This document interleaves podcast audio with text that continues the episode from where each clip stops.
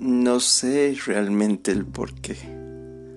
Entiendo precisamente cuándo es que las melodías tranquilas me recordaban a ti. La tristeza en tus ojos me parecía un lienzo en fuego completamente hermoso. Y ver todo lo que odiabas de ti como una obra de arte que pocos entendían. Tampoco recuerdo cuándo mi querer a desatiempo me dañó y me quiso sentir que estaba muerto, cuando en realidad solo estaba enamorado y noté que no me correspondías. Mucho menos supe cuándo compré ese collar que llevaba tu nombre. Y con él, cuando veía que te ponías cada una de sus pequeñas perlas desperdiciándose. Quizás algo más que una sola palabra que estaba dentro de sus collares, rimas y metáforas de los libros que te leí, solo fueron uno.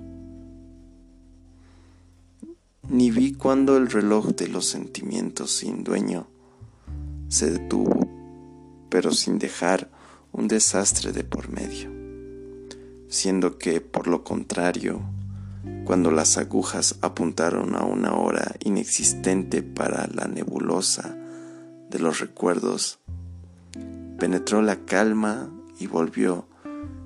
¿Quién más? Extrañaba yo. Pero sí sé que cuando las melodías cantaban en inglés, que de manera lenta te ponen en trance y te hacen sentir en otoño. Empezaron a sonar la carencia de un nosotros. Ya no me dolía que hables de él, me hacía reír, porque viendo todo desde la lejanía, ya no me afectaba y me hacía feliz saber que tú lo eras, sin importar que no sea conmigo.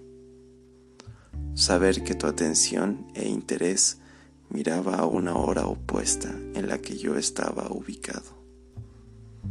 Me hacía caminar hacia otro reloj en otra muñeca, una que sostenía una mano que yo quería tocar, no tuya.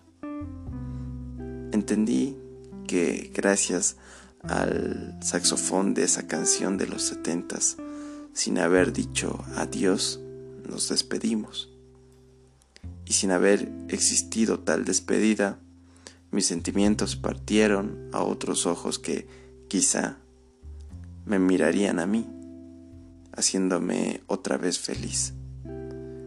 Una despedida huele a música de los setenta.